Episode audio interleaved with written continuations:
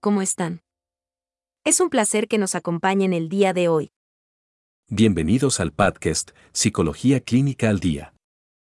Una producción de Neuroopción Centro Psicológico. El día de hoy exploraremos el tema. ¿Qué es un trastorno bipolar? Los trastornos bipolares son enfermedades mentales crónicas que pueden afectar gravemente la salud, llegando a incapacitar.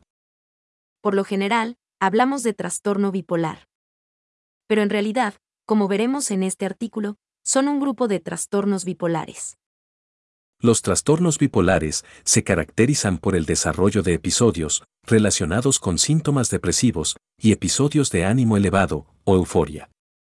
Dichos episodios se presentan de forma cíclica, en combinación con periodos de estabilidad.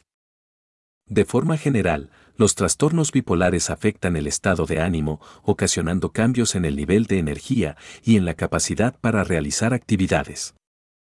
El trastorno bipolar suele desarrollarse entre los 18 y 25 años. Y el diagnóstico oportuno contribuye a disminuir la frecuencia, gravedad y duración de los episodios.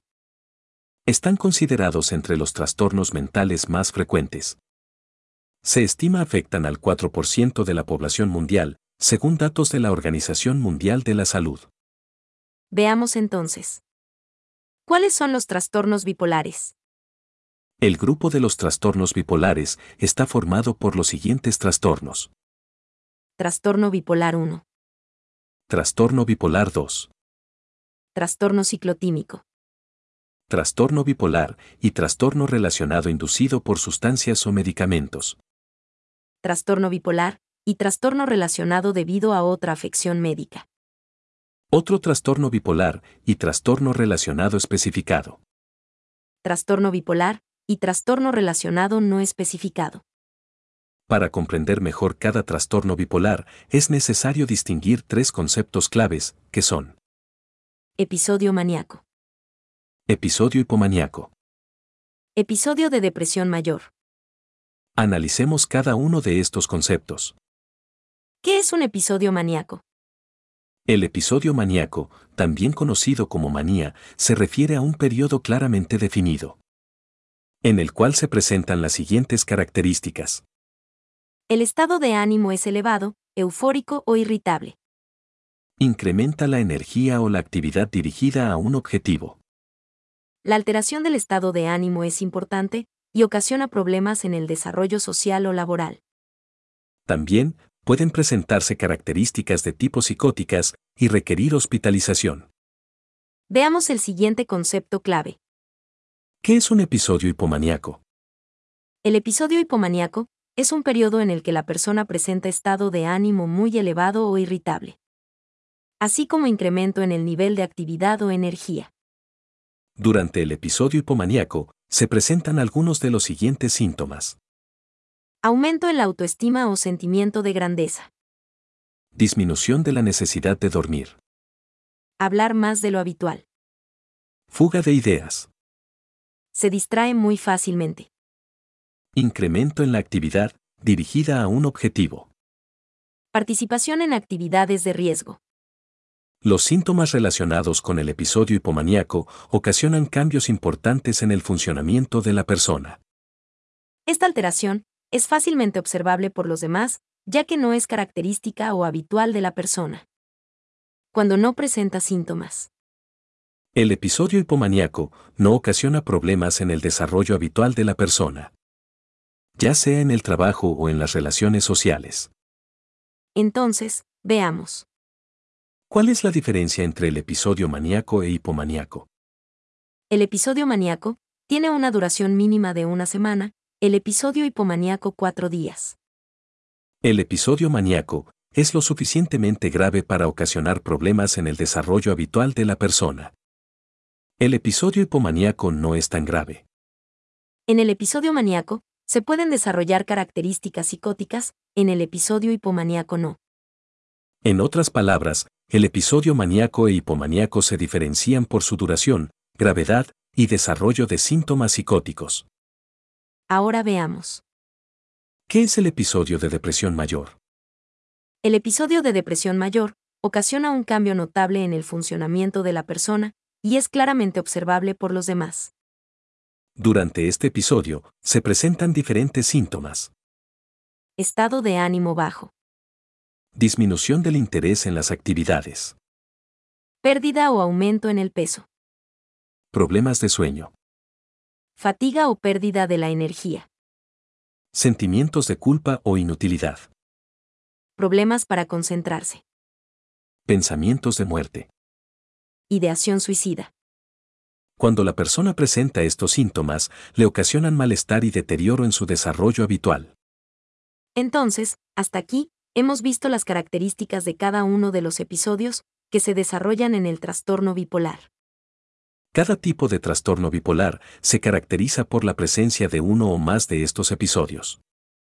A continuación, hagamos un análisis de cada trastorno bipolar. Trastorno bipolar tipo 1. El trastorno bipolar tipo 1 se caracteriza porque la persona ha experimentado un episodio maníaco. Existe la posibilidad de que la persona haya experimentado antes o después del episodio maníaco. Un episodio hipomaníaco o episodio de depresión mayor. Pero para el diagnóstico de trastorno bipolar 1, se considera como fundamental el desarrollo del episodio maníaco. Como hemos visto, el episodio maníaco se caracteriza por el desarrollo de síntomas relacionados con el estado de ánimo eufórico, elevado o irritable. También, se presenta un incremento en el nivel de energía, de una forma anormal, que influye en las actividades desarrolladas por la persona. Todos estos síntomas se experimentan todo el día, todos los días, durante una semana como periodo mínimo. De hecho, estos síntomas afectan a la persona, ocasionando cambios notorios en su comportamiento habitual. Durante este periodo de alteración del estado de ánimo e incremento de energía, se presentan algunos de los siguientes síntomas. Aumenta la autoestima o el sentimiento de grandeza. Disminuye la necesidad de dormir. Se habla más de lo habitual. Experimenta fuga de ideas. Se distrae fácilmente. Incrementa la actividad dirigida a un objetivo. Participa en actividades de riesgo. Hasta aquí, hagamos un repaso del trastorno bipolar 1. Este trastorno se caracteriza por la presencia de uno o más episodios maníacos. Las personas con trastorno bipolar 1 pueden haber experimentado durante su vida episodios de depresión mayor o episodios hipomaníacos. Sin embargo, el desarrollo de estos episodios no es necesario para el diagnóstico de trastorno bipolar 1. Expliquemos. El trastorno bipolar 1 se caracteriza por el desarrollo de uno o más episodios maníacos. La persona con este trastorno puede haber experimentado, antes o después del episodio maníaco, episodios de depresión mayor o hipomaníacos. El estado de ánimo maníaco, o manía, se presenta como ánimo eufórico, con una alegría excesiva, con entusiasmo ilimitado, y muchas veces caótico. También pueden aparecer cambios rápidos y drásticos en el estado de ánimo en breves periodos de tiempo.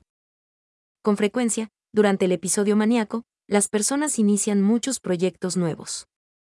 Sin importar el nivel de conocimiento que tengan acerca de estos.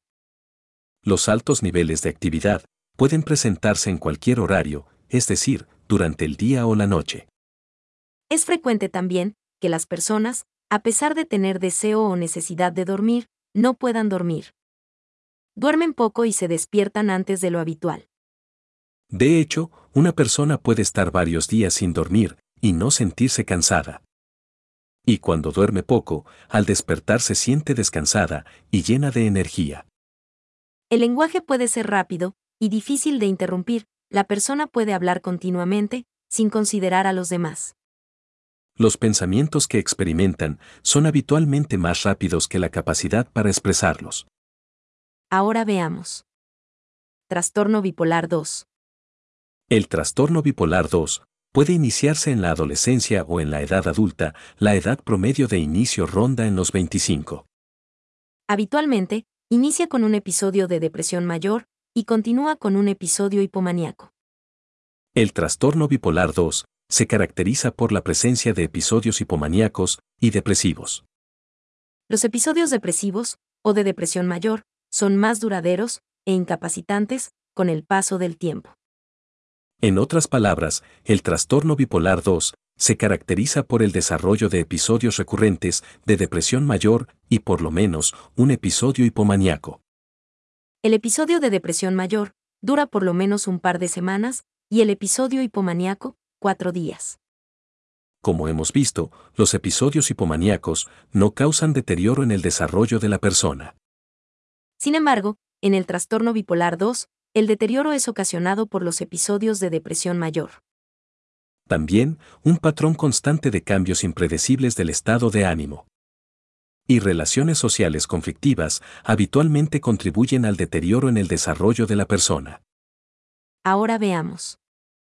Trastorno ciclotímico. El trastorno ciclotímico se caracteriza por el desarrollo de algunos de los síntomas de los episodios hipomaníacos y de depresión mayor. Estos síntomas se han experimentado durante un periodo de dos años en adultos y un año en niños y adolescentes. Durante este tiempo, los síntomas se presentan al menos la mitad del tiempo. Y no se experimentan síntomas durante más de dos meses continuos. Los síntomas que se presentan en el trastorno ciclotímico son solo algunos de los síntomas de los episodios hipomaníaco y de depresión mayor. Entonces, podemos decir que la diferencia del trastorno ciclotímico con el trastorno bipolar 1 y 2 es que no se presentan los síntomas completos, característicos de los episodios hipomaníacos y de depresión mayor. Sin embargo, estos síntomas afectan de forma importante el desarrollo óptimo de la persona. Entonces, el rasgo característico de este trastorno es la alteración crónica y fluctuante del estado de ánimo. Periodos con síntomas depresivos y periodos con síntomas hipomaníacos afectan el estado de ánimo de la persona. Ahora veamos. Diagnóstico de trastorno bipolar. El trastorno bipolar es una enfermedad mental en la que los pacientes alternan entre dos o más estados de ánimo. El diagnóstico psicológico o psiquiátrico suele ser complejo, por lo general, es un proceso que se da en dos pasos. El primero es el diagnóstico de los episodios del estado de ánimo, como hipomanía o depresión. El siguiente paso es el diagnóstico del trastorno bipolar. Parte de la dificultad del diagnóstico es que la diversidad de síntomas de los trastornos bipolares se asemejan con otros trastornos. Mencionemos algunos. Depresión mayor. Trastornos de ansiedad. Trastorno por déficit de atención e hiperactividad. Trastornos de personalidad. También, habitualmente el paciente acude a psicoterapia debido a los síntomas depresivos. Es común que cuando el paciente experimenta episodios hipomaníacos, al no producir afectación en su desarrollo, no son comentados en sesión. Por esta razón, el diagnóstico de trastorno bipolar generalmente se hace en dos pasos. Ahora continuemos con tratamiento del trastorno bipolar. El trastorno bipolar es una enfermedad crónica, el tratamiento de primera línea es farmacológico. Medicamentos como el litio, valproato, la motriginia, carbamazepina, risperidona o lanzapina, entre otros, son prescritos de forma habitual. En la actualidad, se ha demostrado que el tratamiento farmacológico por sí solo no es suficiente. El tratamiento psicológico es fundamental para ayudar a los pacientes a sobrellevar el trastorno bipolar. El objetivo principal de la psicoterapia es Incrementar la adherencia terapéutica.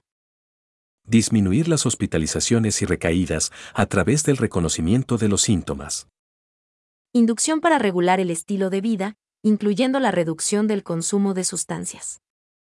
psicoeducación enfocada a la enfermedad, dirigida al paciente y a la familia, Las estrategias psicoterapéuticas estudiadas para el manejo del paciente con trastorno bipolar son la psicoeducación la terapia cognitivo-conductual, y la psicoterapia individual. La terapia cognitivo-conductual ha demostrado beneficios en la prevención de recaídas, así como un incremento en la función social de los pacientes.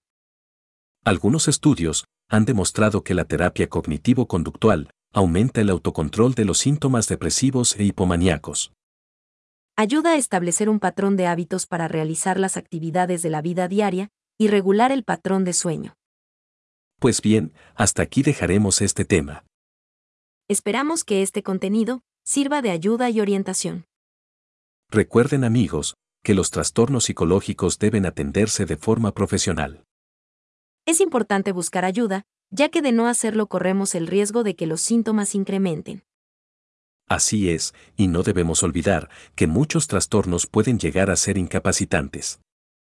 Los invitamos, como siempre, a acompañarnos en nuestro siguiente episodio. El podcast Psicología Clínica al Día es una producción de Neuroopción Centro Psicológico. Visita nuestra página web, neuroopción.com. Ya nos sigues en Facebook, búscanos como Neuroopción. Suscríbete a nuestro podcast. Recuerden que sin salud mental no hay salud. Hasta la próxima. Gracias por escucharnos.